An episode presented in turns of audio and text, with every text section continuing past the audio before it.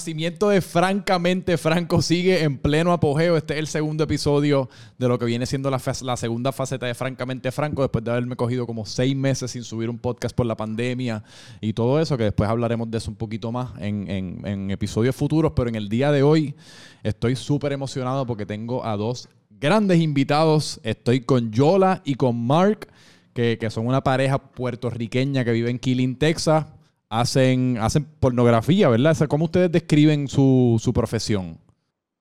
Contenido para adultos. Contenido para adultos.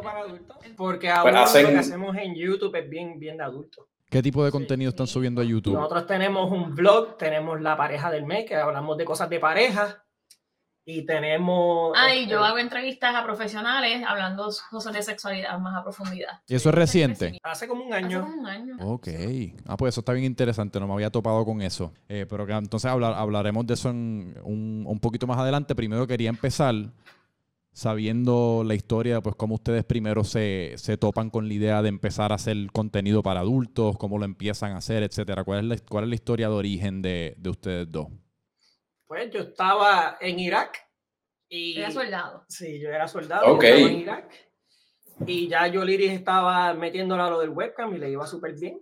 Y yo llegué con la, con la fantasía de hacer videos porno y, y no era buscando fanat, fanaticada ni nada, era simplemente traer, darle un poco de promoción a los shows de Yoliri, que ya estaba, estaba creciendo bastante rápido en eso, pero eh, fue un hit y la gente le gustó y por ahí seguimos. Y por ahí seguimos. Y era más fácil porque... Ah.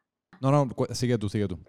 Porque este, yo hacía webcam, entonces este, cuando empezamos a hacer video, pues cobramos como, como 3 dólares del primer video o algo así. Algo así, yo no me acuerdo. Y, él me, y yo le digo, no, él me dice, ¿tú te imaginas que podemos pagar la luz y el agua con, con videos nada más? Y yo le dije, eso suena bien. Una ayudita. El Army no paga. y pues comenzamos a hacer videos y resultó mejor que el, que el webcam. Porque es menos sacrificado. El webcam, pues tú tienes que conectarte casi prácticamente todos los días, cierta cantidad de horas, para que puedas tener tus fanaticadas ahí todo el tiempo. Pero, pero entonces ya tú, ya tú estabas haciendo webcam, que como, como quien dice, tú habías comenzado tu jornada de crear contenido. Había bloqueado a Puerto Rico, a la Florida y a Texas. Mm, así que lo estabas haciendo casi como a la, o sea, en secreto. Básicamente. Prácticamente, sí. Porque solamente me podían ver de todo el mundo menos eso. Sí, queríamos evitar los bochinches y eso en aquella época. Y como yo era soldado, pues yo me estaba tomando un riesgo bastante grande. Pero después, cuando yo llegué de Irak, yo dije que se joda. Sí. Mm. ¿Y, de qué consistía en aquel momento el contenido de tu webcam? Que más o menos, dame una idea de lo que tú estabas haciendo en, los shows de webcam en aquel entonces. Pues en webcam tú te conectas con, con una más cantidad de fanáticos, a veces son 100, 200, 200 personas, pero no es como en el OnlyFans. En el OnlyFans solamente te pueden ver en el live las personas que pagan el OnlyFans. Ahí es una página que se mete cualquiera y puede verte y de la única persona que la única manera que tú generas dinero es con tips. Pueden estar 100 mm. personas conectados y una persona solamente dando tips y eso es lo que tú estás ganando. Y los otros pues están viendo el show sin pagar nada. El otro está pagando el show a todo el mundo, como quien dice. El uno, la única persona que está dando tips está pagando a todo el mundo la entrada. Yo hacía los shows sola porque él estaba allá en Irak y pues yo me masturbaba, usaba juguetes, usaba el Lush, que es el juguete que el juguete que tú lo que se controla por el teléfono. Y este, básicamente, o sea, uno es sexo. ¿Qué, ¿Qué, cosas más diferentes tú puedes hacer? Pero te pregunto, porque entonces ya eh, tú habías comenzado a crear contenido pornográfico con contenido adulto cómo, ¿Cómo inclusive tú comenzaste a hacer el webcam? ¿Cómo fue esa decisión que tú tomaste para, ok, voy a empezar a hacer estos shows de webcam? Porque eso es un paso bastante grande. Yo diría que ese es el paso casi más grande porque pues, ahí es donde empezaste a, mojarte tus pies dentro de esta industria. No considero, que fue tan grande. Fue como que yo estaba trabajando en una taquería de mesera. Ok. Entonces, pues, los piecitos dolían, la espalda dolía, y no la estaba, yo, oh, yo estaba trabajando en la, yo no me acuerdo si fue en el de ancianos. También en los dos. Tú pasaste por dos restaurantes Y por el asilo de ancianos, mientras estaba en ese periodo de tiempo. Entonces, pues, yo lo cojo a él viendo webcam una vez, mujeres, y yo digo, válgame, Melvin, ¿qué tú ves? me dice, pues yo estoy viendo. y yo, pero yo no sabía lo que era, yo no tenía idea que eso existía. decía, esas mujeres están en vivo ahora mismo ahí, mientras los hombres las ven y ellas están generando dinero. Y él me decía, sí, ellas están generando dinero y se están masturbando y están... Y, y, y yo como que, a mí eso me explotó la cabeza. Sí. Y yo le dije, pero yo puedo hacer eso porque yo tengo esa habilidad. Entonces, pues él me dijo, pues claro que sí, lo podemos hacer. Y yo no soy, yo no soy una chica tecnológica, aquí el tecnológico es él, eres el que sabe de tecnología, de computadoras, de cámaras, de todo. Pero a él antes de irse para Irak, cuadramos todo. Él me enseñó cómo mm. usar OBS, me enseñó cómo bregar con... Lo, lo básico. Sí, y me empecé a conectar y cuando me empecé a conectar empecé a generar dinero. No era lo que yo estaba ganando, obviamente. Eh, en mi, en mi trabajo regular, pero sí era, era más fácil y menos estresante porque lo que pasa es que tú no tienes con esa competitividad, así que sí, competitividad. O competencia. Sí. Tú no tienes eso en, en, el webcam. Ahí el que te ve es porque quiere verte, no te critican, no te dicen nada. Y, y tú no sientes que estás en una competencia con otras mujeres como en, en los trabajos básicos que uno tiene que siempre tienen una pelea y una envidia em, los, compañeros de trabajo. Sí, porque los, trabajos tradicionales son una escalera, está todo el mundo tratando de escalarla y es solamente una la escalera, así que está todo el mundo pues trepándose encima del otro y tratando de escalar a, usando la espalda de otra persona. existe esa competencia mucho más marcada dentro de esos trabajos. Pero entonces ustedes eran, como quien dice, fanáticos de la pornografía en cuanto a que la veían, o sea, era, era algo que se disfrutaban ver mucho o no necesariamente tanto. Ella, yo no. Él no ve mucha porno, yo sí veo mucha porno. ¿Sí? A, hoy día yo todavía veo mucho, mucho contenido Sí, y, y desde antes, antes de empezar. Yo no, yo no veo casi nada de porno, bien rara a la vez. Nos, él la ve más por, no por crítica, para aprender. Ah, podemos hacer antes, ajá, antes, y era cuando no sabía nada de video y yo estaba como que aspirando a llegar al nivel de algunas otras parejas, pero yo las veo ahora y digo, diablo, qué mal. ¿Se recuerdan como que de la primera vez que vieron pornografía o de la relación que tenían con la pornografía antes de empezar a crearla? No, no. No, yo siempre, yo, yo veo pornografía para masturbarme. Ah, okay. ¿Sabes? Y es la única razón por la que yo veo más pornografía, obviamente, ¿verdad? Eso es lo que yo. Pero, pero yo nunca había pensado en que, diablo, yo quiero hacer eso algún día. ¿Sabes? Mm. Nunca me pasó por la cabeza eso. A mí me dio mucha curiosidad de entrar a hacer porno con alguien, nunca solo, pero con alguien el momento que Pornhub reveló el modelo, el programa de modelos. Y yo dije, wow, aquí van a haber gente que van a hacer miles y miles y miles y miles de dólares. Y yo, ¿Cuál es ese programa? el Pornhub Model Program se llama así mismo. Tú haces una cuenta de usuario, okay. después te verificas, subes tu ID, ¿verdad? Te verificaste y después ellos te ofrecen, mira, quieres ser modelo de nosotros, te lo ponen bien grande en la pantalla. Todo el mundo puede entrar a ser modelo de... de, de y hacer contenido. Ajá, tú no, no hay contratos, no hay nada. ¿sabes? Tú mm. subes sí, por no te la gana. Es como YouTube, de muchas maneras, ¿verdad? Sí, exacto. Si lo tengo correcto. Tú creas un video, lo subes y depende cuántas vistas cojas, cuántos auspicios le pongas al video y cuántas personas vean ese auspicio, pues entonces tú cobras un por ciento de eso. Pues fíjate, en, en, las páginas porno tú no tienes control de, de auspicio. Tú sabes que cuando tú subes un video a YouTube, tú puedes darle monetize y qué sé yo. No, en Pornhub, desde el día uno tú estás haciendo dinero. Ahí no tienes que tener cierta cantidad de suscriptores, este, no te desmonetizan los videos al menos de que haya copyright. Esa es la compañía más grande ahora mismo, Pornhub, ¿verdad? Pornhub y OnlyFans es lo más grande.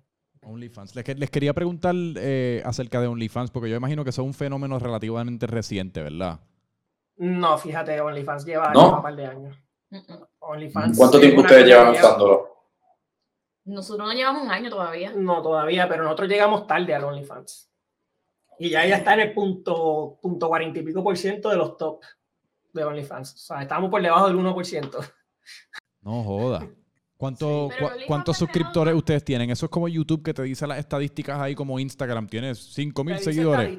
Yo tengo 1.400, como 1.400, 1.500 seguidores. Tengo Eso es un montón porque esos son 1.500 personas que están pagando. ¿Cuánto cuesta la mensualidad? Eh, son 10 dólares la mensualidad, pero ellos se quedan con un 20%. Solamente yo gano, con un 20% yo gano 8 dólares de cada, de cada Por eso. Que eso es, mira, eso es un negocio excelente. aparte. Por eso que eso son 9, 10 mil dólares al mes nada más que de OnlyFans, que eso es un negocio enorme. Enorme, que yo me imagino que ahora mismo esa debe ser la mejor plataforma en cuanto a uno recibir dinero, ¿no? Ahora mismo sí. Sí. Honestamente, ahora para nosotros es la, la plataforma número Pero el OnlyFans es un negocio propio como, como cualquier otro canal de, de porno, ¿verdad? Pero la, la, cuestión con el OnlyFans es que no todo el mundo puede ser exitoso. Mucha gente se cree, yo tengo dos o tres amigos y estoy bien buena y ellos van a pagarme. Pero la cuestión del OnlyFans es que la, para tú ser exitoso en OnlyFans, tú tienes que tener una fanaticada grande. Es la única manera. Y eso lo que con Ginny. Ginny León fue la que nos empujó bien brutal y, y, y, eh, Flighteta. nos empujó bien brutal a abrir. Porque yo no quería abrir OnlyFans. Ajá, era como que no, no, queríamos. ¿Por qué no? Por la esclavitud. Eh, exacto. Cuando dices esclavitud, ¿a qué te refieres? O sea, que ya tenían Pornhub, ya tenían YouTube, como que... Exacto, tenemos eh, todas las plataformas gratis. Teníamos este. Y cuando dice todas las plataformas gratis, se, refiere a Xvideo, Pornhub, Xhamster, este, ManyVids. Y después teníamos YouTube también. en, YouTube, en YouTube tenemos un montón de cosas también haciendo. Y. ¿Qué más? Eso, pero que cada, cada red, tú sabes, nosotros te hablamos en general, Pornhub, Xvideos, pero debajo de ellos hay un montón de páginas más. Mm. Porque cada, ellos son los dueños, ellos son los grandes y ellos son los dueños sí, es como, resto es como los canales de televisión, que uno se cree que hay 100, por decir 100 canales de televisión, pero cuando tú empiezas a hacer el árbol genealógico te das cuenta que son tres compañías que son dueñas de los 100. y en muchas ocasiones son canales de, que, que, compiten, pero la misma compañía es dueña de los dos canales. Es lo mismo que uno ve también con, con los refrescos o con las papitas o con lo que, las patas de dientes, los desodorantes, que la misma compañía es dueña de todo, pero simplemente crea su propia competencia porque eso es bueno eh, para todos sus productos. Pero yo me imagino que definitivamente durante la pandemia, porque e, el OnlyFans es que ha despegado y está más fuerte que nunca, ¿no? Porque por, por lo menos... Por lo menos te lo, te lo doy desde mi perspectiva, porque yo no conocía de OnlyFans hasta antes de la pandemia. Y, siento que fue por un par de razones. Una, pues la producción de lo que vienen siendo videos pornográficos, pues se, puso, se puso mucho más complicada, pues porque los países estaban cerrados, así que uno no tenía la libertad. Quizás muchas de las casas productoras no podían estar, pues quizás produciendo su contenido, así que pues los, los, sites como Pornhub quizás no estaban siendo suplidos con, tan, con contenido tan constante como lo estaban haciendo antes. Y entonces también yo creo que muchas personas que quizás no eran creadores de contenido adulto, de creadores de, de, contenido pornográfico, lo vieron como una vía de, de generar dinero, entiéndase pues modelos, lo que fuese, este, figuras públicas. Hay un documental, hay un documental reciente en YouTube que habla de cómo OnlyFans cambió la industria, pero realmente no fue OnlyFans, eso fue Pornhub antes de ello. Mm. OnlyFans, este, nació de Snapchat Premium. Sabes que las modelos, las sí. grandes no estaban haciendo dinero porque no tienen control del contenido. Entonces los estudios se quedaban con todas las ganancias y estas mujeres empezaron a cobrar por los Snapchat Premium. Y esta gente de OnlyFans dijeron, mm, yo voy a hacer una plataforma más que para ella y yo voy a tener el control. Y realmente los, los regulan súper bien. Yo estoy mucho más, porque la gente, antes de OnlyFans nos hablaban del Snapchat Premium y qué sé yo qué otro. Pero OnlyFans fue el único que lo estaba haciendo bien. Sí. Y nos metimos a OnlyFans. Y ustedes que conocen la industria bien, eso es algo que ustedes han hecho muy bien, ¿verdad? Que como ustedes crean su propio contenido, lo distribuyen ustedes mismos. O sea, ustedes, ustedes son el equipo, ¿verdad? No hay, no hay más nadie ahora mismo, son ustedes dos. O sea, ustedes lo graban, lo editan, lo, lo suben, lo, lo, promueven, como quien dice, que no tienen estas casas productoras entre medio, que ustedes ven un 100% de todo lo que crean. Pero eso no es la realidad para un montón de, de, de, las profesionales dentro de esta industria, que uno, uno conoce la historia. Hay un documental en Netflix que se me olvida se me escapa cuál es el nombre, pero habla de eso mismo, del poco dinero que en muchas ocasiones todas estas estrellas gigantescas de pornografía que uno conoce eh, acaban haciendo en su carrera y entonces llegan a los 50 años eh, todo el mundo las conoce por su carrera como actrices pornográficas, pero entonces después no tienen, no tienen dinero para to show for it. O sea, no, no, no, han, no han, podido acumular ningún dinero porque las casas productoras se lo llevaron todo. Es, ese, ese viene siendo la, así es que o sea, ese viene siendo el caso de las mayoría, de la mayoría de las personas dentro de la industria. O sea, ustedes son una excepción. No, nosotros no somos una excepción. Ahora nosotros somos las reglas porque mm. ya esos estudios perdieron el control cuando Pornhub abrió ese, ese programa de modelo y democratizó la pornografía. Todo se cayó, todos esos estudios se cayeron. Total, Pornhub los compró casi todo. Brazzers, todo eso le pertenece a Pornhub. Y también hay que tener en cuenta eh, la manera en que las personas también manejan su dinero. Porque muchas de estas personas quizás entran a hacer pornografía porque no tenían, no tenían una fuente de dinero estable y querían más dinero, ¿verdad? Entonces, cuando uno no tiene nada y empieza a tenerlo todo, empieza a gastar. Sí. Y a gastar y a gastar y a gastar, pero no se preparan para el futuro porque el cuerpo se fastidia, todas las cosas cambian, viene más la tecnología. Sí, esas historias de esos pornstars yo las tomo con un granito de sal porque lo mismo pasa en la NFL, que estos jugadores de fútbol se retiran y son pobres, están en bancarrota porque cogieron tanto cantazo en la cabeza y se volvieron locos, ¿verdad? Y se hacen adictos a montones de cosas y botaron el dinero, aunque les hayan pagado bien.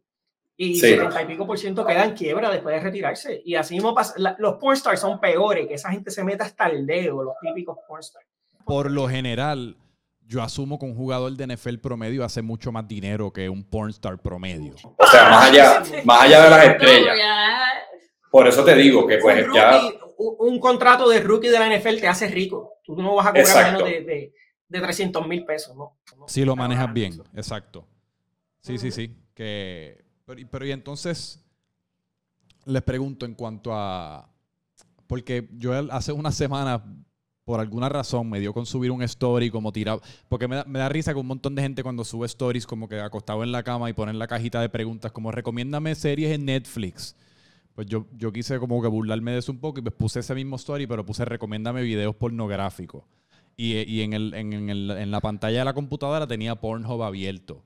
Y me ha caído un montón de gente que se me metió en los DMs y me empezaron a hablar que si, mira, que si eso, que si chequeate mejor websites de pornografía ética. Yo no conocía ese término de ethical porn y me enviaron unas recomendaciones de ethical porn, que si por, porque Pornhub o estas otras plataformas, que si human trafficking, el trato de la mujer. No estoy muy bien informado al respecto, pero te estoy diciendo lo que me dijeron todas estas personas al DM. Al, DM. ¿Ustedes conocen de, de, tal cosa como ethical porn y estos websites que apoyan? Yo, yo, he escuchado de eso y el programa de Pornhub es ético porque tú eres el que estás bajo control de todo. ¿Entiendes? Los estudios, si pornografía tradicional tal vez no es ética porque están cogiendo de bobo a, a los performers, a los, a los actores, ¿no? Pero sí, eh, antes había mucho human trafficking y por eso se inventaron el 257 y un montón de otras enmiendas. Pero ya eso, eso desapareció hace, ¿sabes? Tal vez existe en el web, en website oscuro, en el, en el dark web o algo así. Obviamente eso nunca va a parar. Pero los estudios porno y, estas páginas que tú ves mainstream, ninguna es así. Tú subes algo que viole cualquiera de esas cosas y tú vas a estar bloqueado de por vida. Sí. Pero que entonces, esa, esa era la pregunta que tenía ahora, que existen como unas, algunas como YouTube, tú no puedes subir X, X tipo de contenido si va en contra de sus community guidelines porque te lo sacan. Pues en, estos sites de pornografía... En, en, Pornhub nosotros no podemos este, poner nada que tenga que ver con sangre. animales, sangre, eso es la misma en todos lados. Sangre, animales, este, aparentar estar borracho, aparentar estar durmiendo, cosas por el estilo. No puedes poner un montón de palabras en los títulos hay un montón de restricciones. Ajá, por eso es el manastra y el manastro y no hermana y hermano, ni mamá ni papá. Antes sí. y esa es una de las categorías más populares. Los shows de webcam, este, antes tú te podías meter una botella de esta si te daba la gana y ya no. Si tú lo haces, te sacan.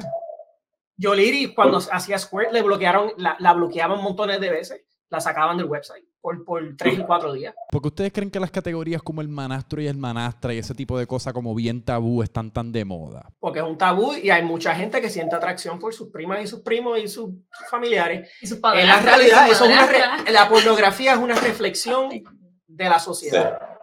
Lo que pega es lo que la gente está fantaseando, eso es todo. Lo que está pegado es porque la gente fantasea con eso.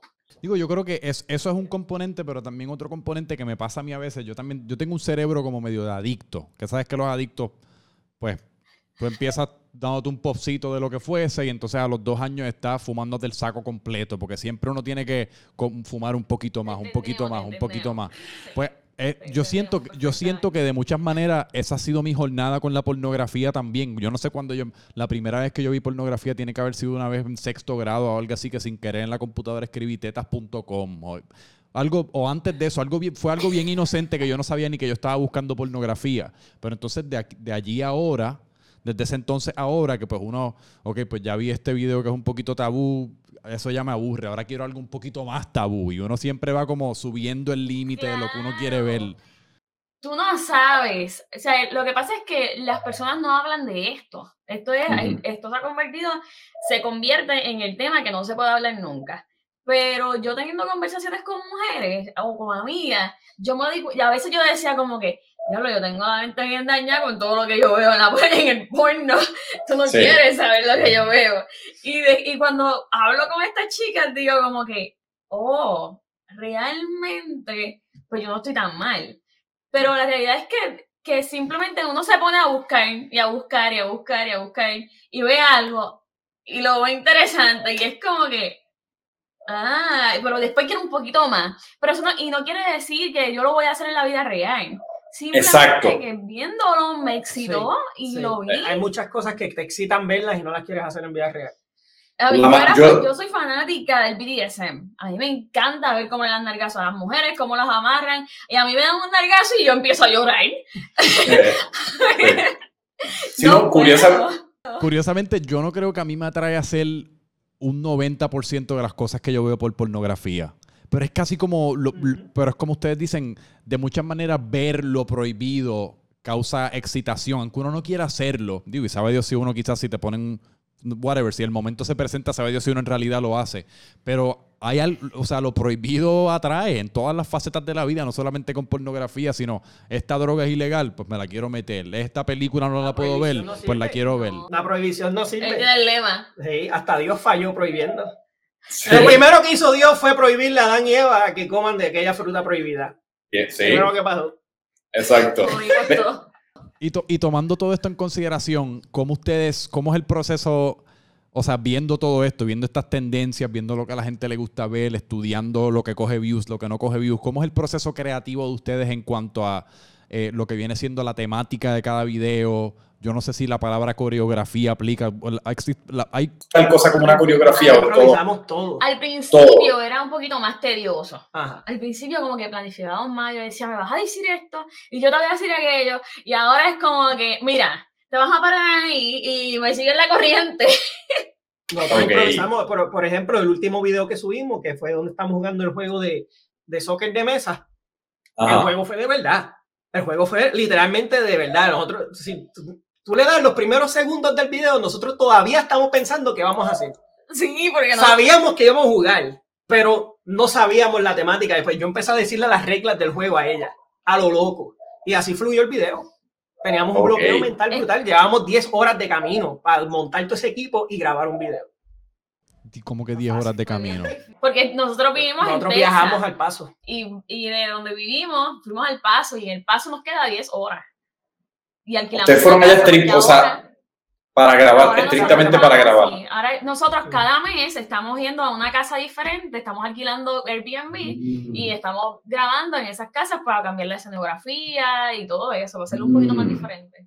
Eso es inteligente porque en muchas ocasiones uno se fija, uno, uno, uno cuando ve pornografía, tú te fijas como que puñeta, yo he visto esta casa como en 500 videos ya, el mismo baño este de mierda lo he visto ahora, pero ahora es esta actriz con esta otra actriz y, y, es siempre...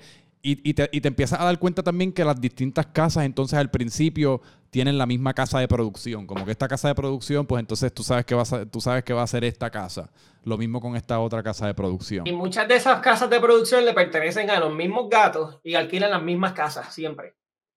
Nosotros estamos haciendo lo que ellos hacen, excepto de que en casas diferentes realmente. No son de nosotros, no estamos pidiendo permiso. Nosotros alquilamos la casa y hacemos lo de nosotros y nos vamos. Y en esa mm. casa tenían el, el soccer de mesa ese y yo dije, cuando yo vi, eh, cuando yo estaba scrolleando la foto, yo dije, ay, ay, es que vamos a grabar un video. El primer video lo vamos a grabar ahí. y se dio y se dio bien. A mí me encanta. Ya, ya la próxima casa va a ser en Dallas y yo y vamos, como es más cerca, pues vamos a tener más energía y no van a haber tantos bloopers. Hay muchos bloopers. Nosotros y algunas veces los dejamos y los ponemos a lo último para que todo el mundo los vea, para que se rían. Nuestra lo que nosotros hacemos más comedia que nada.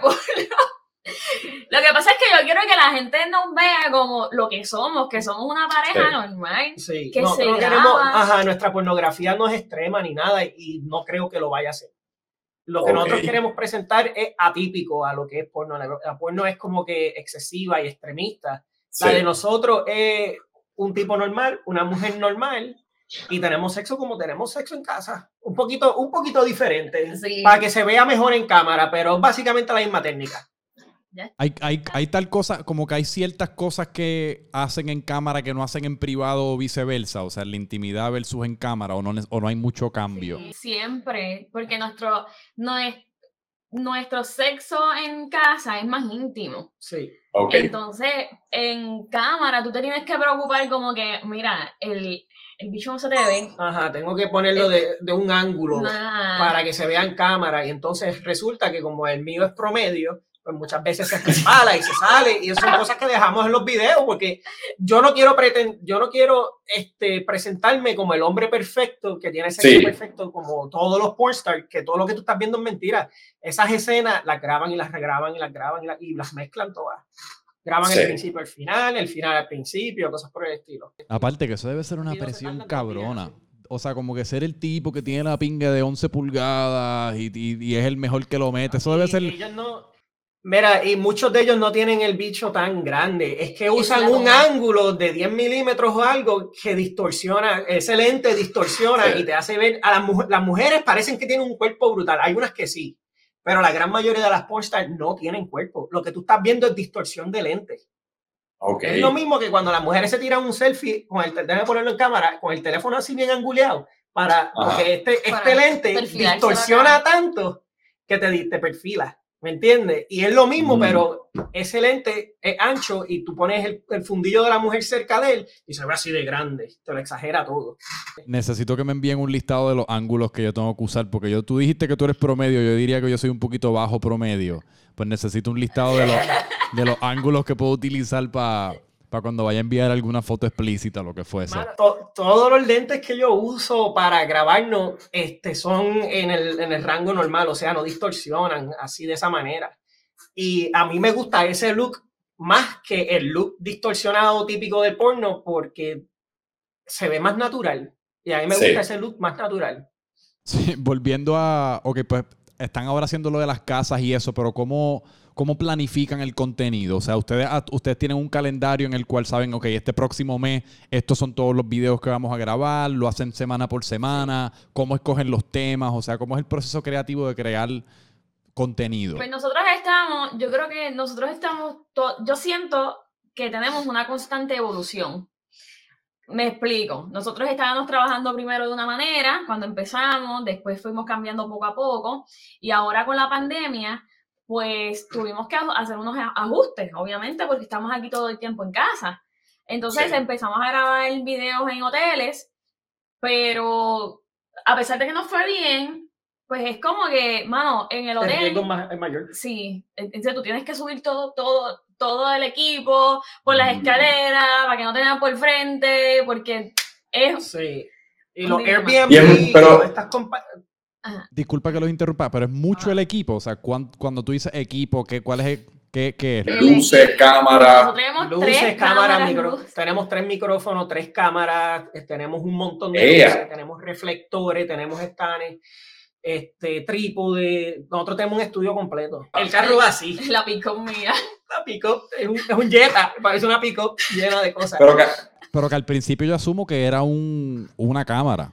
No, eh, una, al principio era una webcam. Usamos, empezamos con webcam y, y la teléfono. Del, teléfono. Y luego este, compramos la GoPro. Después de la GoPro, compramos una, Canon. una Canon XC15 y luego empecé, después me mudé a Fujifilm con la X-T3, compré dos de esas y cuando salió la 4 compré la otra. Y ahora tenemos tres cámaras y eventualmente tendremos más. Entonces, yo quiero una más. Mira, entonces, este, volviendo al tema de la evolución, vamos a olvidarnos de la gastadera. Este, pues ahora con la, con esta pendeja del, del coronavirus, pues fuimos, fuimos a un, fuimos a Sao Padre y dijimos como que, diantre, nosotros pudiéramos hacer esto, fuimos con una amistad. Nosotros podemos hacer esto, pero en privado y grabar en diferentes lugares. Y lo que hacemos es, yo tengo una pizarra, tengo dos pizarras en la cocina. Tengo la pizarra que tiene el calendario y la pizarra que tiene las metas de cada mes. En el comedor. Ok.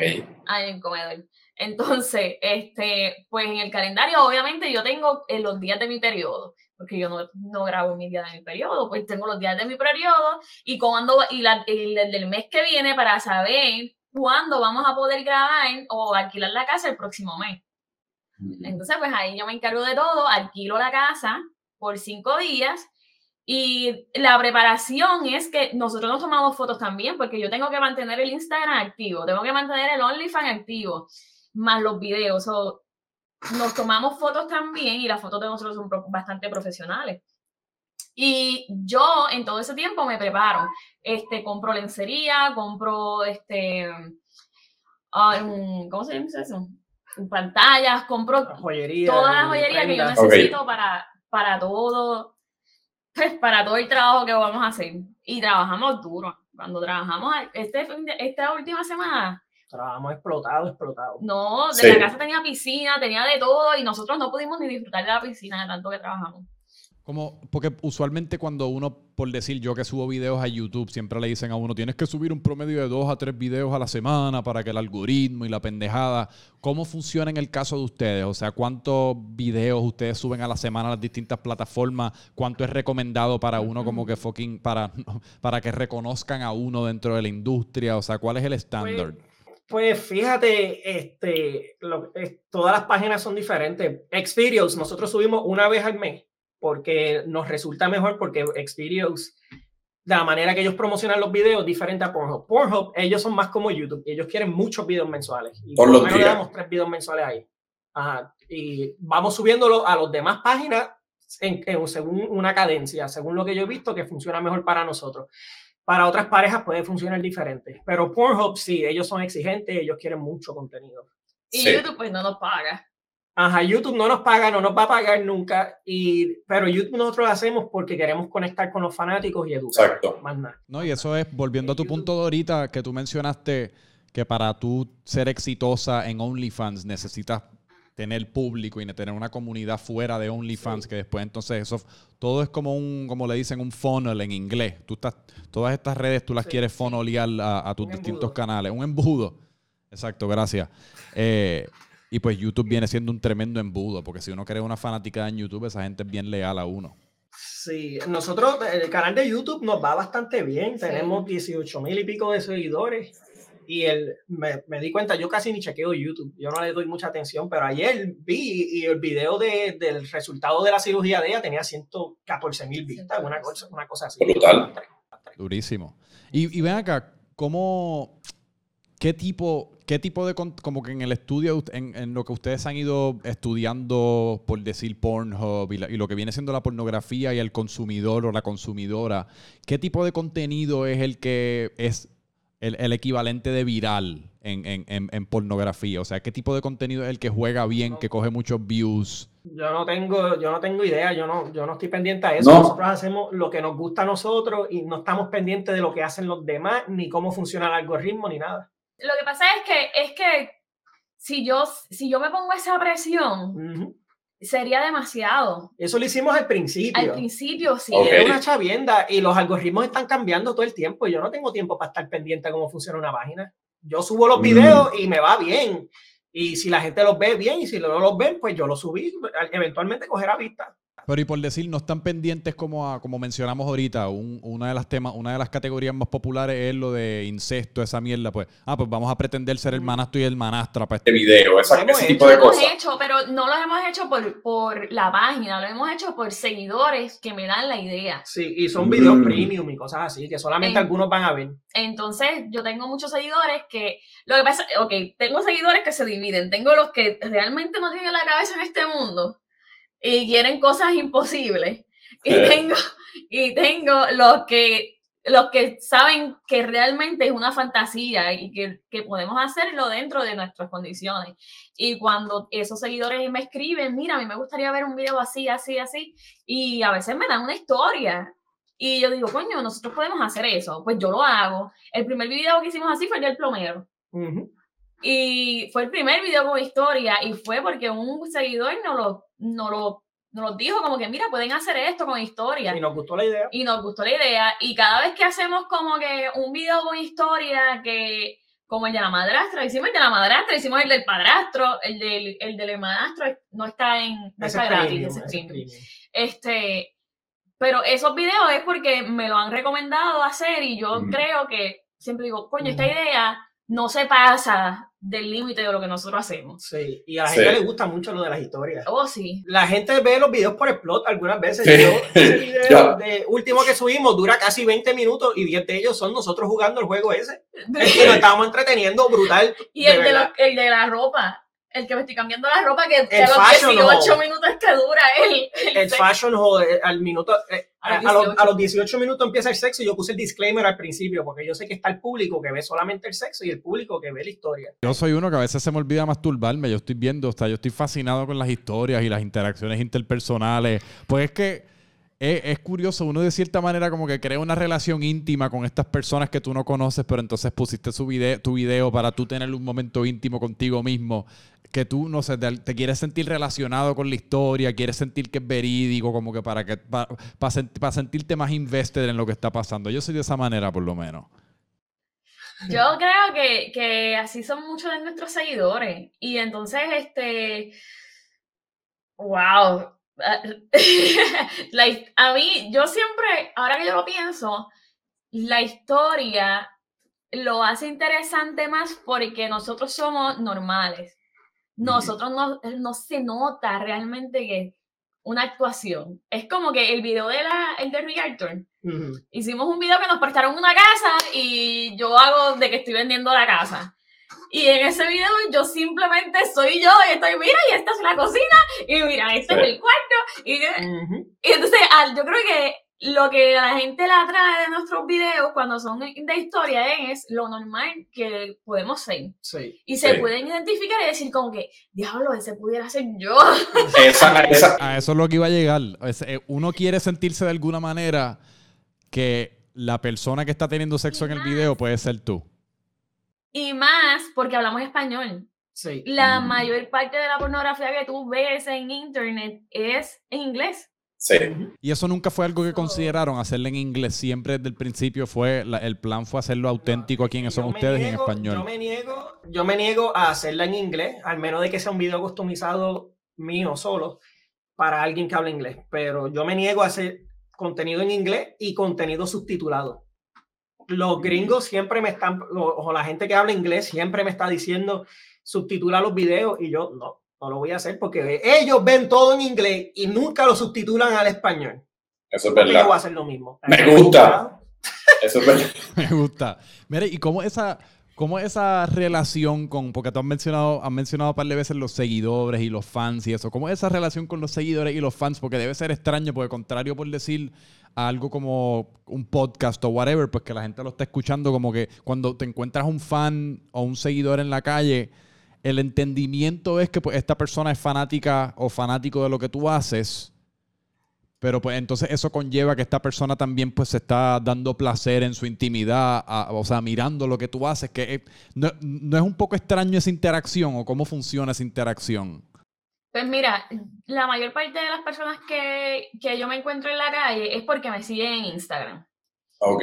Entonces, este, en Instagram yo, yo no tengo un contenido vulgar. Yo tengo un contenido que es nice, que lo pueden ver tanto mujeres como hombres, no solamente hombres.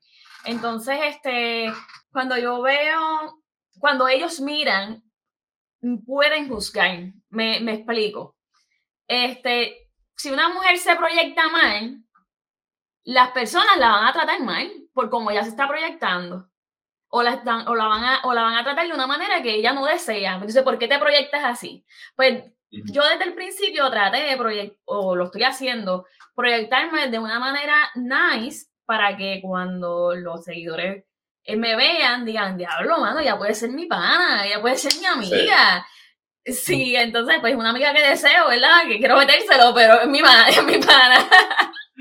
Por eso, pero que, a eso es lo que me refiero, que siempre se sobreentiende y es como el, el, undercurrent de la interacción de que la persona te lo quiere meter, como quien dice. O sea, cuando yo me los encuentro en la calle, eh, yo todavía no he, solamente una vez tuve como que un malentendido con un muchacho que quería una foto conmigo y quería como que, que yo me trepara encima de él o algo así. Y le dije, papá, ¿esto qué tú te crees? Porque yo hago viejo adulto no quiere decir que yo me voy a trepar encima de ti.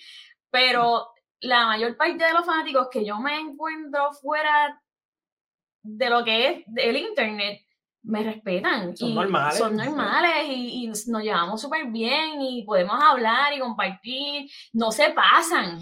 Nada. Y lo más curioso, las mujeres también. Yo tengo un montón de mujeres que son fanáticas mías y me puedo sentar con ellas y hablar como si nada. Sí. Es, extraño, pero, pero me gusta. Sí, pero que yo me imagino que eso puede ser, eso puede ser frustrante de la profesión en cuanto a que contrario a la mayoría de otras profesiones, que por decir si alguien es un contable, pues tú no, tú no siempre interactúas esa, con esa persona con los lentes, a través de los lentes de que esa persona es un contable, ¿me, entiendes? Pero cuando, cuando alguien participa o, es un profesional dentro de la industria de la pornografía, uno siempre en alguna parte del cerebro tiene, está como que bien consciente de eso durante la interacción, que es algo, es algo como que uno, uno, no se puede sacar necesariamente con personas quizás que no te conocen íntimamente, con amistades, familiares, lo que fuese. Si una persona te ve por ahí, como que uno siempre está interactuando con esa persona a través de esos lentes de que, ah, pues esta persona hace pornografía. Sí, pero yo no pienso en eso, allá lo que piensa la gente. Exacto. Como que, como que yo trato de que esa persona me vea como un ser humano como una mujer normal. Y este, pero tiene que tener bien claro de que, de que yo sé dividir las cosas. Y tú como fanático también tienes que saber dividirlas. Ya está. ¿Cómo, qué, ¿Cuál fue la recepción inicial de como que pues amistades y familiares cuando, se cuando primero se enteraron de que estaban haciendo esto? Horrible. Mi familia dejó de hablar como por cinco meses. Este, mi papá quería que yo quitara todo el contenido del internet para él poderme hablar de nuevo. Mis papás son bien religiosos también. Y pues, este, honestamente, yo soy adulta. Esto es lo que yo decidí hacer con mi vida. Este, su opinión es válida, pero no quiere decir que yo voy a, a cambiar por ello. ¿Me entiendes? Entonces, este, pues yo le dije que no, que no iba a sacar ningún contenido del internet que si ellos me querían hablar nuevamente, que me tenían que aceptar tal y como yo soy y con lo que yo estoy haciendo.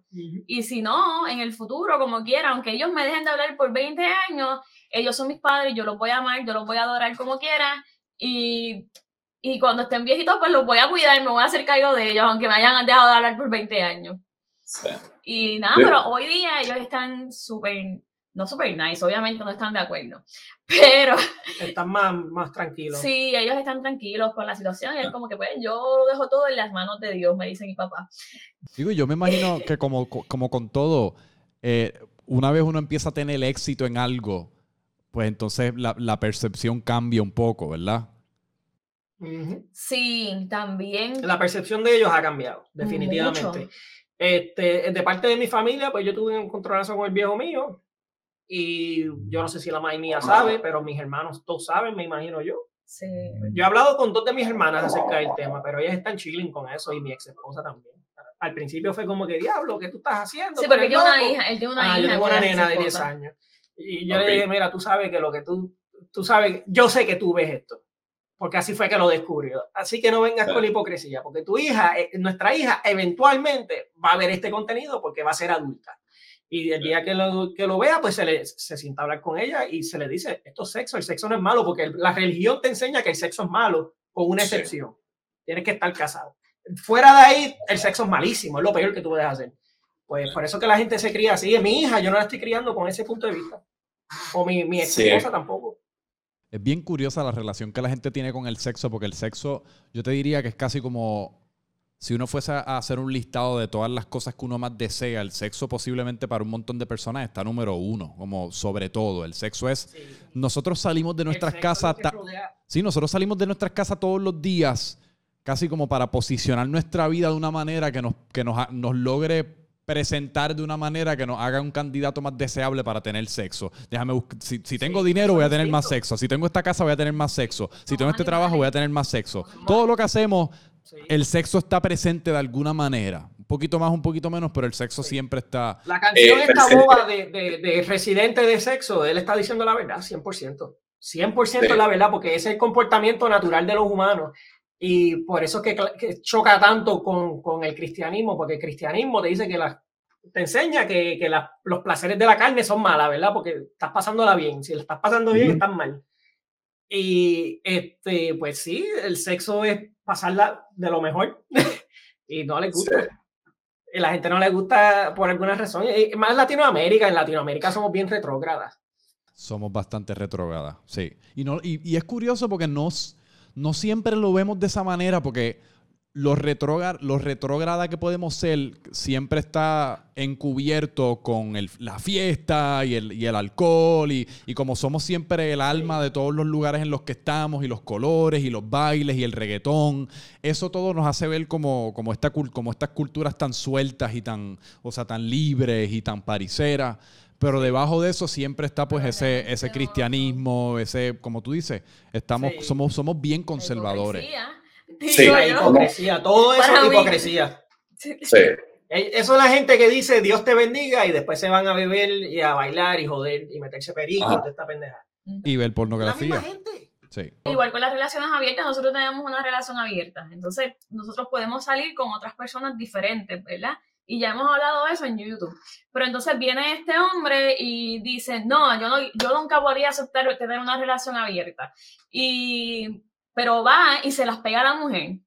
Y yo digo, pues tú estás, tú estás siendo un hipócrita. Tú quieres la relación abierta de tu lado, pero tú quieres tener a tu mujer en la casa, encerrada. Que de hecho, muchas de esas mujeres te las están pegando. Tú estás en la calle, ella está sola también. pero, es hipocresía, yo creo que... ¿Cómo funciona, ¿Cómo funciona una relación abierta en el caso de ustedes? Porque de hecho yo estudié, mi bachillerato fue en criminología.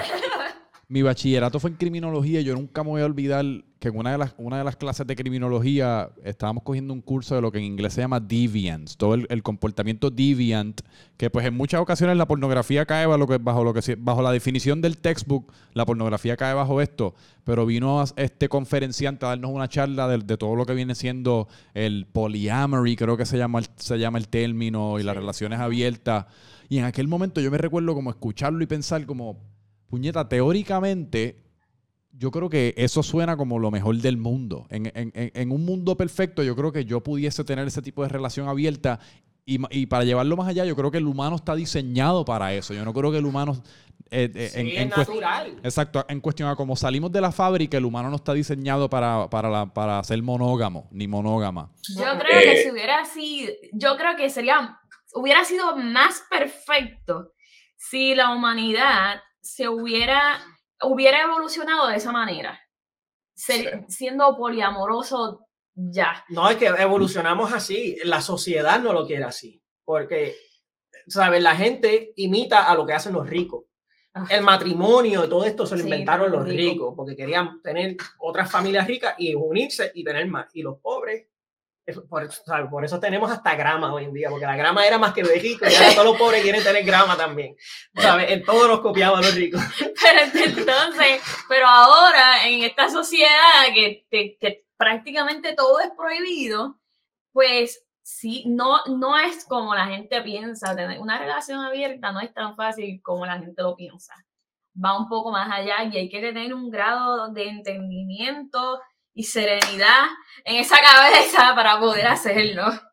Para algunas personas es más difícil que para otras. Exacto. Sí, por eso yo dije teóricamente, porque ah. entonces después yo me puse a pensar que pues en práctica, pues el, batallar en mi caso, por decir, con, los celos, no sé, con ese tipo de cosas, como que yo no sé si en práctica yo fuese un, un buen candidato para eso, porque no, no sé si yo me sentiría cómodo haciéndolo ni recibiéndolo, ¿me entiendes? Como que yo, de la manera que mi cerebro está construido, yo creo que yo estoy más en paz si yo sé que yo le pertenezco únicamente a una persona y esa, y esa persona pues me Digo, pertenece una palabra como fuerte, pero. Está construido de una manera, pero tú tienes el control de eso. Y es, la misma, es lo mismo que me, pasa, me pasaba a mí. Yo era muy una persona bien controladora, posesiva, celosa, no con él, con mis relaciones anteriores.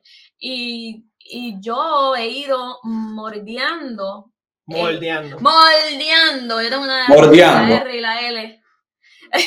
he ido moldeando eh, ese pensar poco a poco y, he cogido cantazos, pero uno se regaña, uno dice, no, esto no, esto no es normal y lo puede hacer. Yo por lo menos, en mi experiencia, he podido trabajar muy bien con eso, pero ha sido fuerte. Y más en la relación abierta. ¿Cuáles son las reglas y los, los parámetros? O sea, ¿cómo, ¿cómo funciona una relación poliamorosa? si me fuese a dar el... No tenemos normas, no tenemos reglas, porque nosotros somos flexibles siempre y hay que ser flexibles. Y las relaciones cada pareja las maneja como, como desean, bajo sus bajo, bajo, no bajo sus normas y bajo lo que ellos mismos creen que pueden trabajar. Un ejemplo, nosotros tenemos, nosotros no, nosotros, él sale con alguien y yo salgo con otra persona. Y es como que, mira, ¿qué tú vas a hacer este fin de semana? Este, no, no tengo planes. Ah, pues yo voy a salir con esta persona. Ah, pues está bien, salir. Y, este, ¿qué más? Es como, es como si tuviéramos un chillo, pero él lo sabe. El 90% del tiempo yo no quiero salir y yo, lo, yo me quiero quedar en casa y yo disfruto mi tiempo solo. Yo salgo con otras personas por temporada. Por temporada. Yo me, ¿sabe? me llamó la atención una persona y salí con esa persona. Y salgo con esa persona un tiempo y por alguna razón dejé de salir con esa persona. Así yo soy.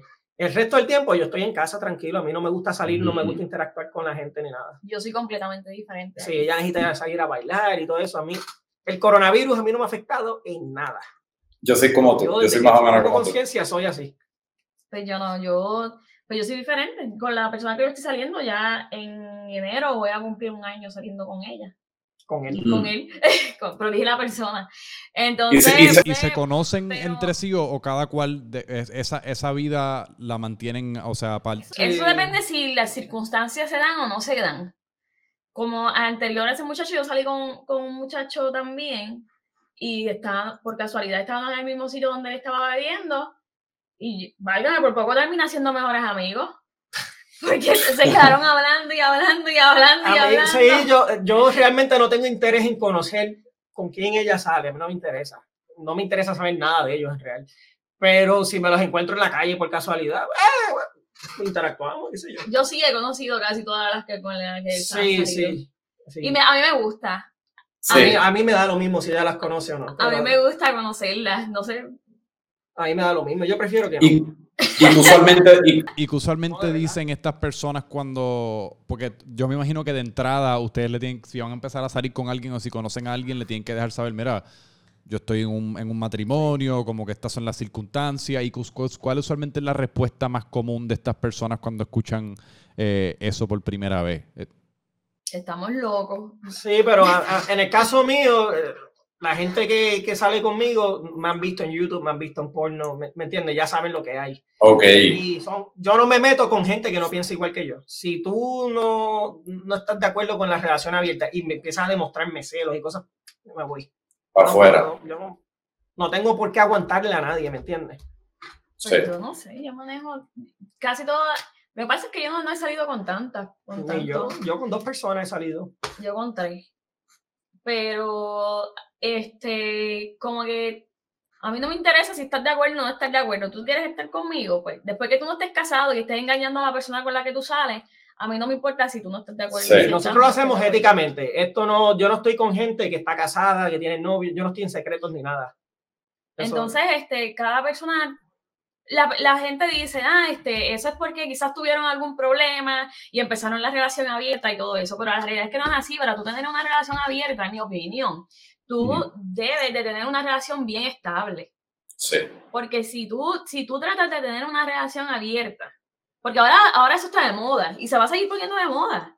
eso va a seguir, va creciendo. La próxima generación que nosotros estamos criando, los, ¿cómo es? los Zoomers, ellos van a ser peor que nosotros. Entonces, pues yo lo que digo es, mejor. no trates de... mejor, mejor, van a ser mejor que nosotros, ¿verdad? No trates de arreglar una relación tratando, no trates de abrir una relación para arreglar tu mala relación. Porque se va a poner peor. ¿no? vas a joder Vas a mezclar muchos sentimientos.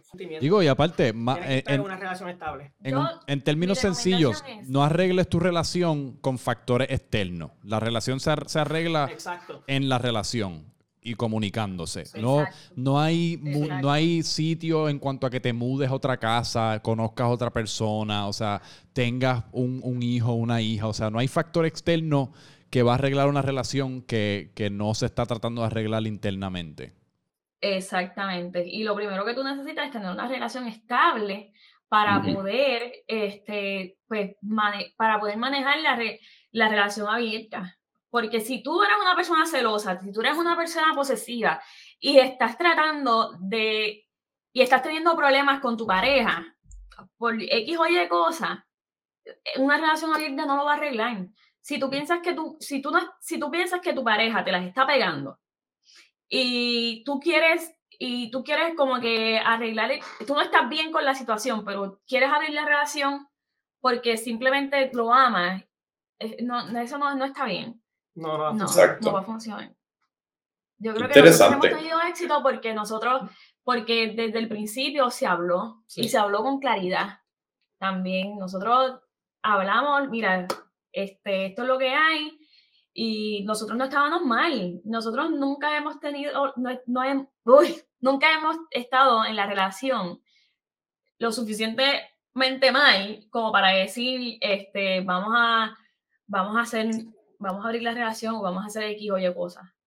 ¿Y les cuesta trabajo eh, el hecho de que pues comparten un matrimonio, pero entonces también comparten esta relación eh, frente a la cámara, que viene siendo pues una relación en la cual pues, o sea, lo comparten todo. ¿Eso se les hace difícil? No compartimos todo. La gente piensa que lo compartimos todo, pero no es así. Y una de las cosas por la cual yo estoy contenta con esto es porque yo soy, a pesar de que yo soy bien abierta, hablo mucho, soy extrovertida, yo soy bien este, privada. Reservada. Yo soy bien reservada. Y, este, y una de las cosas que me ha mantenido en este, en este mundo es porque a pesar de lo que nosotros hacemos, tenemos nuestra vida privada bien marcada.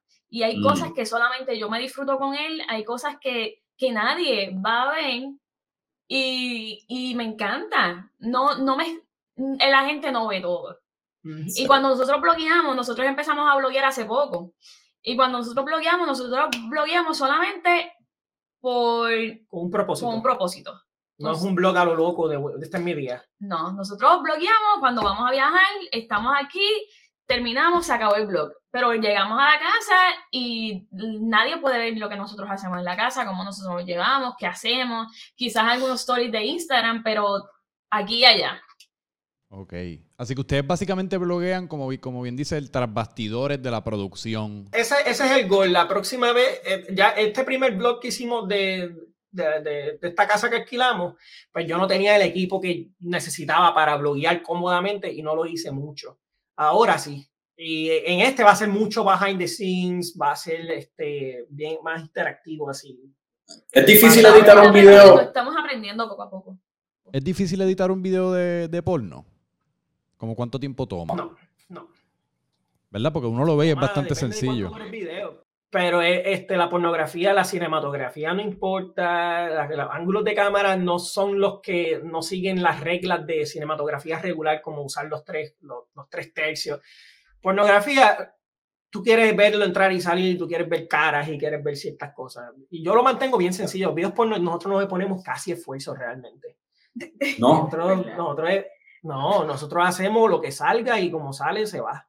Y yo le edito después. Lo que pasa es que ah. nosotros tenemos cámaras fancy Ajá, que se ven bien.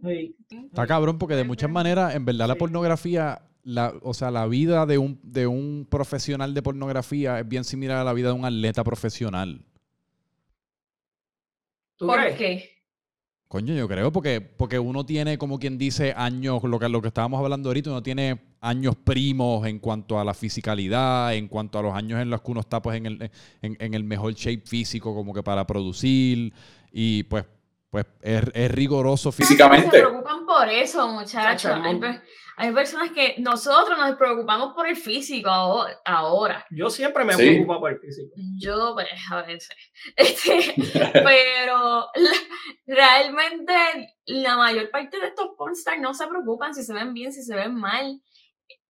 Ah, no, pero en verdad lo que iba a decir es que, es que perdí mi, tren de pensamiento. Lo que iba a decir es que yo imagino que uno, uno va mejorando en, su profesión, igual que un, atleta profesional tira al canasto todos los días. Ahora sí. Pero ustedes, ustedes en el sexo tienen que ser unos LeBron James. O sea, ustedes en, lo que viene siendo el acto. En el sexo. Ni eso. Normal. Normal. Normal. ¿Qué, tips le, darías le, le, darían a alguien como yo o a alguna mujer que nos estén escuchando para mejorar su desempeño sexual? Comunicación. Comunicación. Hablen, hablen de sexo abiertamente y hablen qué ustedes quieren hacer. Si tú no, si tú no comunicas qué te gusta, qué no te gusta, cuál, qué, cosas, qué cosas te excitan o qué no te excitan, este, la otra persona jamás va a saber. Y mientras, y sí, mientras uno está más con una persona, pues mejor es porque más te conoce y más tú la conoces. Pero, pero como tal, la comunicación es lo primero y lo más esencial. Punto. Sí. Eh, yo creo que eh, que no hay nada más importante que la comunicación. Por eso es que para mí es bien raro tener un one night stand, porque si yo no tengo una si yo no tengo una conexión con la persona, yo tampoco puedo tener un one night stand. para mí es tan raro. Sí, es verdad. Y, y, de nuevo, volviendo a, a, lo que estábamos hablando ahorita, de, de, la comunicación en una relación y en lo que viene siendo todo esto, la gente se comunica horriblemente en todo lo que viene siendo sexo porque le tenemos tanto miedo al tema y más allá del tema, sino que le tenemos miedo a enfrentar de la misma manera que uno pues escoge los videos pornográficos que uno ve, uno le tiene miedo a enfrentar las realidades de las posibles cosas que uno quisiera hacer eh, en actos sexuales, como por ejemplo... Como yo digo, a veces yo escucho a hombres quejándose, discúlpame, a veces yo escucho a hombres quejándose porque esta muchacha se lo mamó mal, o porque se, o, ay, que me pasó los dientes, cosas así. Entonces yo digo, mano, y, y, también pasa al revés. Yo escucho a mujeres decir como que, ay, este hombre no me dio un buen sexo oral, él no sabe mamar. Pero mi pregunta es, eres hombre, él no sabe cómo hacerlo. O tú eres mujer, tú no sabes, tú, tú, no, tú no tienes idea de cómo hacer un sexo oral. Tú simplemente te tocó porque eres mujer. Entonces, de la manera en que tú que llegas a eso, a es comunicando, es hablando. Digo, y de muchas maneras está bien cool el hecho de que ustedes creen, su, que, que ahorita me mencionaste que dejan, en muchas ocasiones dejan bloopers y eso, que, que ustedes crean y producen su pornografía para que se asimile un montón a como ustedes tienen sexo en vida real, porque en muchas ocasiones ese miedo nace de que cuando uno como cuando uno empieza a ver pornografía a los 13, 14 años o lo que fuese, y uno de lo que estábamos hablando ahorita empieza a ver estos mastodontes con el ángulo del, bicho de 11 pulgadas, y el tipo está 45 minutos ahí em, metiéndoselo como un caballo y no se viene, pues eso es, eso es la percepción que uno tiene de esa edad de lo que viene siendo el buen sexo. Y entonces, pues, uno entra, entonces pierde la virginidad a los 15, 16 años con ese trasfondo de, lo, de todo lo que has visto en pornografía, y entonces tienes miedo a hacerlo mal, pero entonces también quieres pretender, no quieres pretender que no sabes hacerlo, así que pues te haces el que sabes hacerlo todo y, y quizás lo haces mal, pero la otra persona tampoco te dice nada y se convierte en un mierdero. Tú no sabes la cantidad de niños que me escriben con esas mismas cosas. Perdí la virginidad a los 15 años y creo que lo tengo muy pequeño, que no le doy duro, esto y lo otro. ¿Qué tú me puedes ayudar? Y yo, delete. Yo no le contesto a menores, lo he hecho en una o dos ocasiones, pero han sido por diferentes consejos. ¿Te acuerdas aquel nene que estaba bien depresivo? Que estaba una cosa de que yo dije, si yo no ayudo a este nene, este se mata. Y yo dije, habla con un profesional, es lo único que le dije. Y una de, habla con un profesional. Una de las cosas que una de las cosas que también la pornografía ha hecho mal, y yo lo, lo he dicho ya también en entrevistas, es no enfocar el orgasmo de la mujer la mujer no importa en la pornografía y a mí me, yo quería enfocarme más en el orgasmo de la mujer que en el orgasmo del hombre, porque en la pornografía normal que tú ves, el, el video se acaba cuando el hombre se viene. Ah. Sí. ¿Qué pasa con la mujer? ¿Qué hay con el placer de la mujer?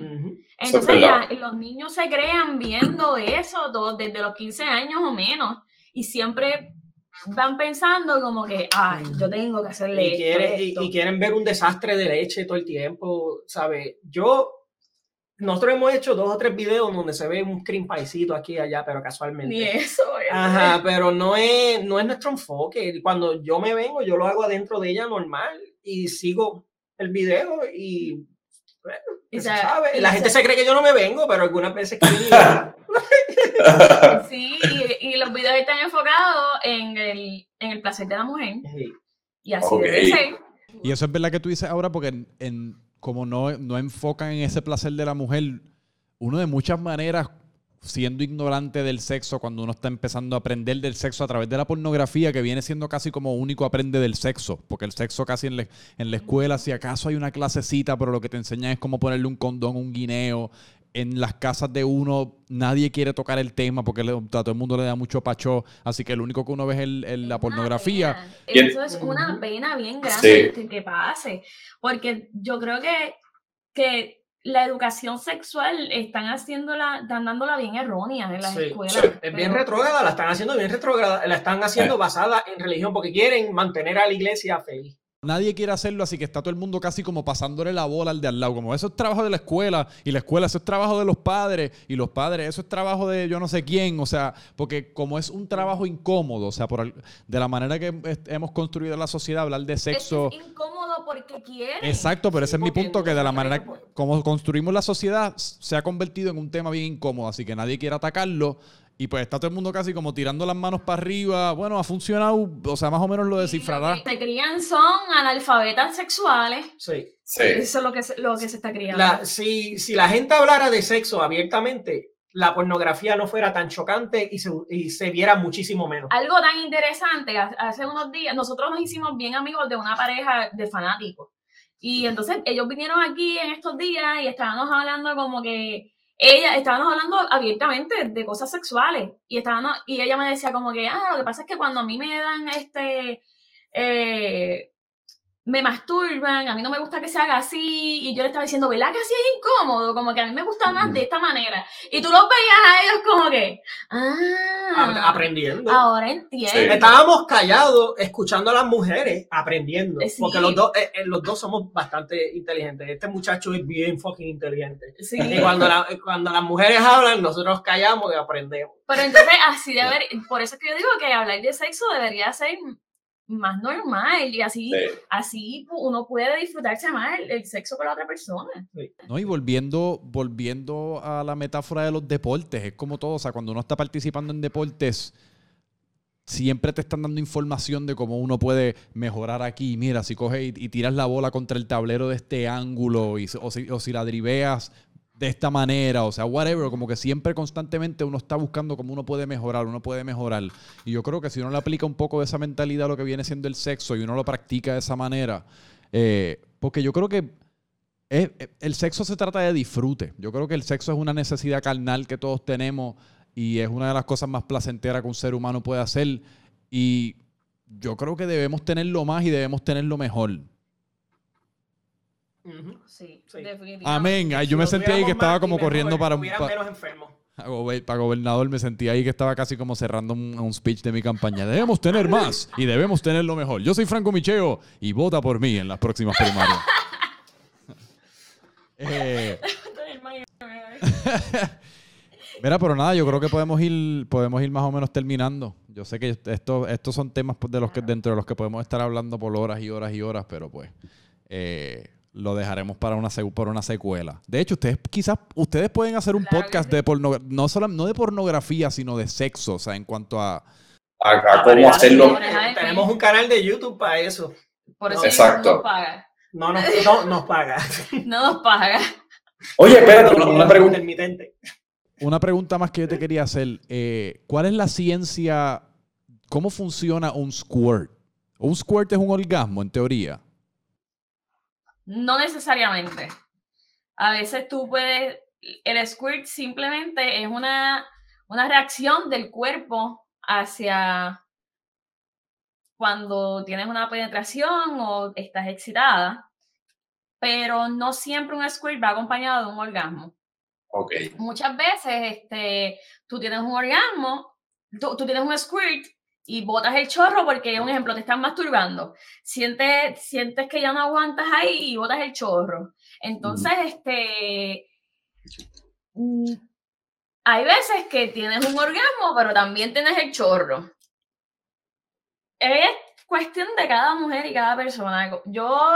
Pero eso es algo que toda mujer puede hacer. Toda mujer es capaz de hacer un squirt. eso es algo como. Es un talento especial en cuanto a que, pues. Yo personalmente no creo que todas las mujeres lo puedan hacer. Él piensa que sí, ¿verdad? No. No, ok. Este, yo creo que no todas las mujeres lo pueden hacer porque.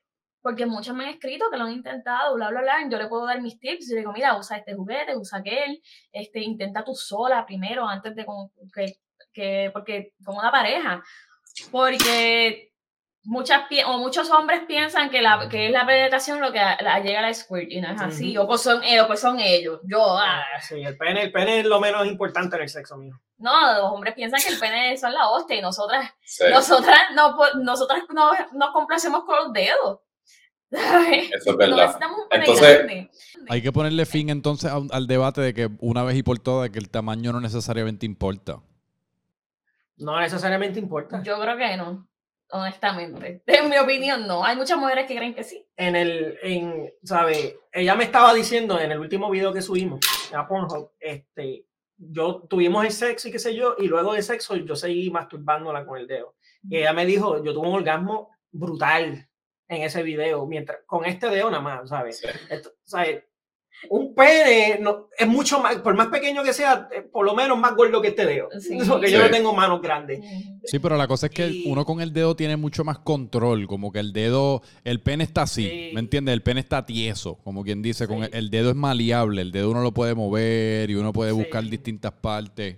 Yo siempre he pensado que yo soy bastante excepcional con el, el dedo. no toca ciertas partes que los dedos y algunos juguetes pueden tocar.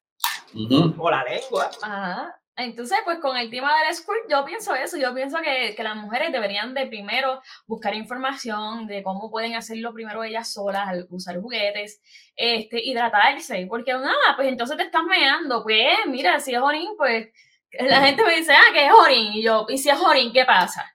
O sea, el hombre le gusta, a mí me gusta, es, es algo que me sale sin yo planificarlo. Si tú me preguntas a mí, eh, la leche es más nasty que el orín. Pero el hombre, el hombre se disfruta El hombre se disfruta el squirt. ¿Cómo? El hombre se disfruta el squirt, o sea, de tu perspectiva. Yo sí.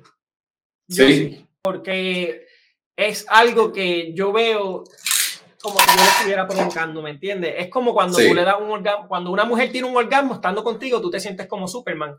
Aunque es más responsabilidad de ella llegar a ese punto este, tú como quiera te sientes bien porque eso pasó contigo.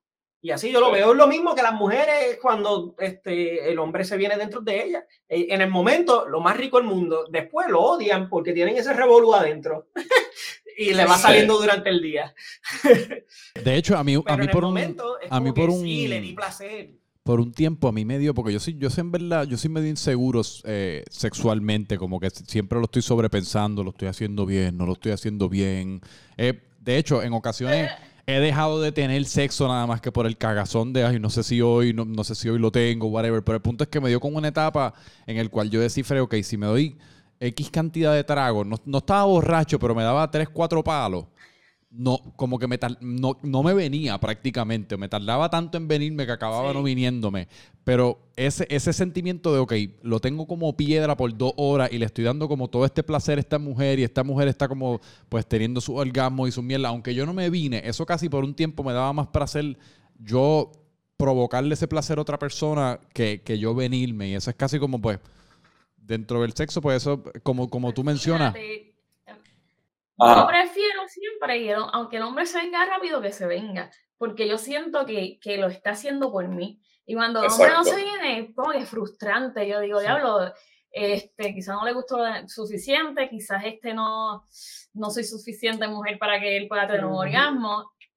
Porque todo el mundo me dice, ah, que tu esposo se viene rápido en los videos. Y yo, mano, yo lo estoy haciendo venir. Hay gente que dice que me vengo rápido, hay gente que, que no se da ni cuenta cuando me vengo.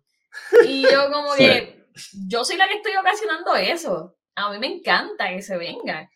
Y yo creo que, que, cada cual es diferente, todos los hombres son diferentes y tú no puedes estar tratando de copiar. Sí, por ejemplo, yo me vengo y a mí yo me quedo, yo puedo seguir, ¿me entiendes? Hay gente que se viene y quedaron flácidos, yo me vengo en el video y yo sigo por ahí para abajo. Y en vida real, más todavía porque no estoy pensando en cámaras ni, ni cuánta duración de video ni nada, es lo que dura el momento. Sí que ¿Cómo? Porque aún cuando estás teniendo sexo dentro del video, por más que sea, tú estás consciente de la producción en cuanto a que, ok, no me... Oh, ¿Entiendes? que eso está siempre... tenido problemas de que, de que él está tan y tan y tan y tan y tan pendiente a la cámara que no podemos grabar porque no se le para. Por ejemplo, videos POV. Eh, este, eh, los videos POV son problemáticos porque yo no tengo, ya yo no uso la GoPro, la GoPro funciona nada más 50% del tiempo. Pues yo cojo una de las cámaras y estoy con la cámara aquí arriba monitoreando y estoy concentrado en lo que está pasando y tengo que estar moviendo la cabeza todo el tiempo porque tengo que estar asegurándome de que el frame esté bien, que esté en enfoque, esto y lo otro, la exposición, sonido, todo eso. Y una muchacho. Muchacho, Por eso los POV yo los hago en trípode ahora. Yo, yo la pongo de cierta manera que parezca mi punto de vista. En YouTube yo lo enseñé en el blog cómo hacerlo. ok, interesante. Mira, pues me estoy quedando aquí sin batería, así que Zoom ven dónde la gente puede conseguir todo el trabajo de ustedes, tanto en YouTube como en Pornhub, como en las redes sociales, o sea, OnlyFans. ¿Dónde, dónde es que están presentes? Sí. Este, estamos en OnlyFans como joya underscore PR. Yola PR. Yola underscore PR. Yola. Este, tenemos este Mark Stones 1 en Instagram y en, en OnlyFans tenemos Pornhub, Xvideos y todo. YouTube, yo la PR. Uh, yo la PR, yo la y marca, así mismo como está escrito en la pantalla, yo la y marca en YouTube. Ese es el nombre del canal. Y así no me parece. Yo que siempre escriba yo la voy a aparecer en algún lugar. Bello. Pues, coño, pues fue un placer tenerlos aquí. De verdad que gracias un montón. Espero, espero que se repita. Espero seguir en contacto con ustedes. Les auguro un montón de éxito. Y, y para adelante, porque están representando a PR. Gracias, gracias. Pues duro. Pues entonces a mí me pueden seguir en todas partes como Franco Micheo. Esto fue otro episodio de Francamente Franco. Gracias, Corillo. Nos vemos. Nos vemos. Gracias. Bye.